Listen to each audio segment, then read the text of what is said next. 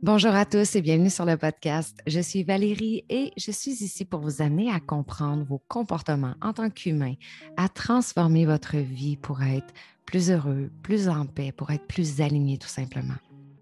Aujourd'hui, je vous parle du syndrome d'imposteur. Qu'est-ce que le syndrome d'imposteur? Qu'est-ce que c'est vraiment? Et est-ce que vous êtes touché par ça, vous? Le syndrome d'imposteur, c'est quelque chose qui touche pratiquement tout le monde. De mon côté, j'ai entendu parler de ce comportement-là, en fait, il y a plusieurs années dans un cadre d'affaires. Et évidemment, j'ai entendu des entrepreneurs parler du syndrome d'imposteur. Mais que vous soyez entrepreneur ou pas, ça peut vous toucher, évidemment. Que ce soit donc dans le milieu du travail ou que ce soit dans la vie personnelle, c'est quelque chose qui peut nous habiter régulièrement, qui peut venir et qui peut revenir des années plus tard. Quand on réalise qu'on a le syndrome d'imposteur, bien souvent, on va penser qu'on est seul au monde. Mais je vous rassure, il y a bien plus de gens qu'on pense qui souffrent de ce syndrome-là. Puis bien souvent, mais ça va être des gens qui réussissent très, très bien dans ce qu'ils font. Ils réussissent très bien dans la vie. Euh, ça peut être des businessmen, des gens connus, des vedettes, des gens qui sont très heureux. Il faut dire aussi que le syndrome d'imposteur va toucher autant les hommes que les femmes. Le syndrome d'imposteur, c'est pas connu pour les gens nécessairement qui débutent un nouveau projet, qui débutent une nouvelle carrière. Ça peut venir, ça peut revenir, même si on est le meilleur dans ce qu'on fait. Puis moi, la première, j'ai vécu plusieurs fois dans plusieurs sphères de ma vie le syndrome d'imposteur. Donc, c'est quoi exactement le syndrome d'imposteur? Ben, ça le dit, c'est de se sentir comme un imposteur, comme si on était une arnaque, comme si on était une fraude en fait ça va se traduire bien souvent par un sentiment d'anxiété, un sentiment de peur qui va venir comme nous paralyser, qui va venir en fait nous empêcher d'avancer. On va ressentir de l'angoisse, on va ressentir une pression constante. Et lorsque je dis pression constante, angoisse, moi, je me retrouve énormément là-dedans. Je ne sais pas si euh, ça résonne avec vous, mais combien de fois on peut, on peut sentir une pression durant la semaine sur certains projets, sur certains mandats, peu importe? Donc, c'est le sentiment de ne pas avoir les capacités, de ne pas être capable, de ne pas être assez pour ce que les gens attendent de nous, même si eux, ils savent qu'on est capable, même si eux, ils savent qu'on est un expert, ils nous encouragent, bien, on ne se sent pas assez. On ne se sent pas à la hauteur des attentes des autres.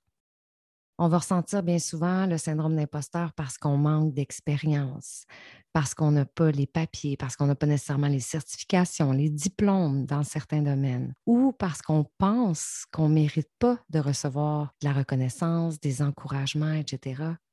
Tout à l'heure, je vous parlais aussi du niveau personnel. Donc, au niveau personnel, on a peut-être l'impression qu'on ne mérite pas d'être aimé, on ne mérite pas l'amour. Puis au-delà de ça, mais ça peut aussi être en lien avec des opportunités qu'on reçoit, des rencontres qu'on va faire. On pense qu'on ne mérite pas ces rencontres-là, ces opportunités-là, parce qu'on n'a pas travaillé assez fort. On n'a pas assez fait d'efforts pour mériter tout ça, pour mériter tout ce qui nous arrive.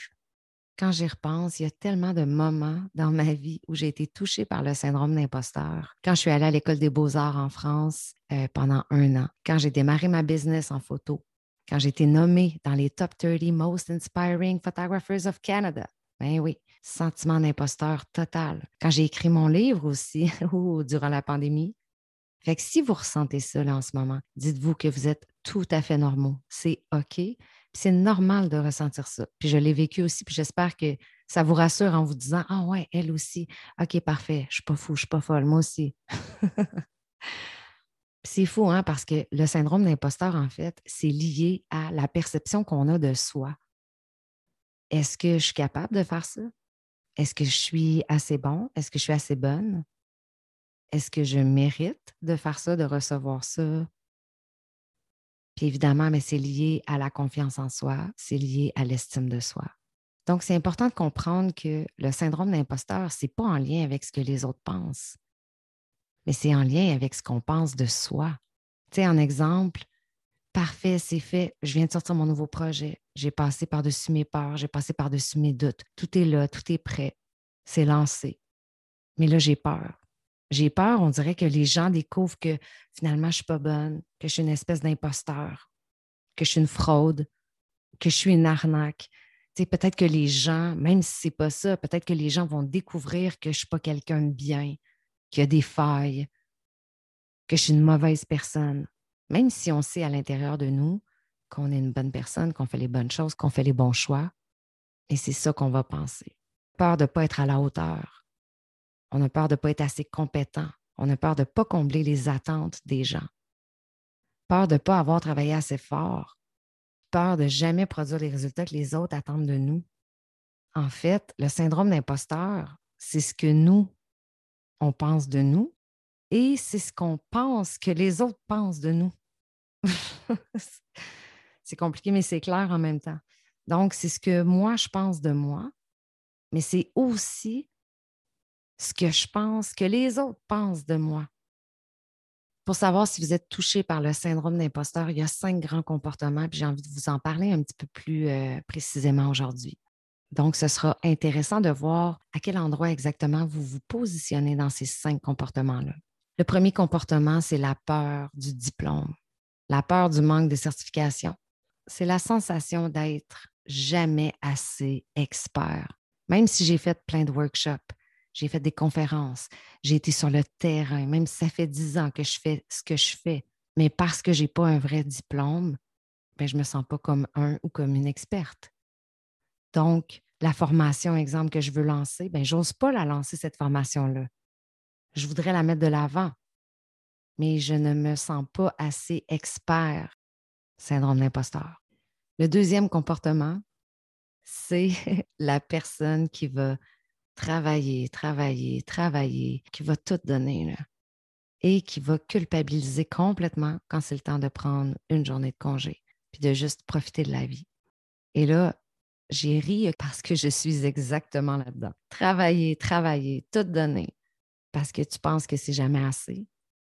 Mais là, tu t'épuises complètement. Et quand tu prends une petite journée de congé, mais tu culpabilises totalement. Troisième comportement, c'est la personne qui n'a jamais besoin de travailler très fort pour tout réussir. C'est la personne, en fait, qui n'a pas vraiment à fournir une grosse dose d'effort pour recevoir des éloges, pour recevoir des félicitations. Pour ce genre de personnes-là, ça va être difficile de prendre des risques, ça va être difficile de travailler fort parce qu'elle ne l'a jamais fait avant. Elle n'a jamais eu besoin de travailler pour arriver à ses fins. Donc, c'est comme si pour elle, sa croyance, ça va être, ben, le succès va venir de la chance tout simplement. Ça ne provient pas d'effort. Donc, si je travaille, ça ne fonctionne pas, c'est voué à l'échec. Donc, si j'ai de la chance, je vais atteindre le succès. Mm-hmm. Ensuite, le quatrième comportement, c'est le perfectionniste à fond. Puis ça aussi, je me retrouve un petit peu là-dedans. Le besoin d'être parfait, de penser à tous les détails, de tout le temps être en train de stresser, de passer des heures et des heures à perfectionner quelque chose. Avec ce genre de comportement-là, ben, c'est cool parce qu'on va produire des choses qui vont être vraiment wow mais on va aussi énormément s'épuiser. On va se bloquer. Et ce qu'on doit garder en tête, c'est que rien n'a besoin d'être parfait pour être fait. Rien n'a besoin d'être parfait pour être fait. Le cinquième, le dernier comportement, ben, c'est la personne qui est paralysée complètement.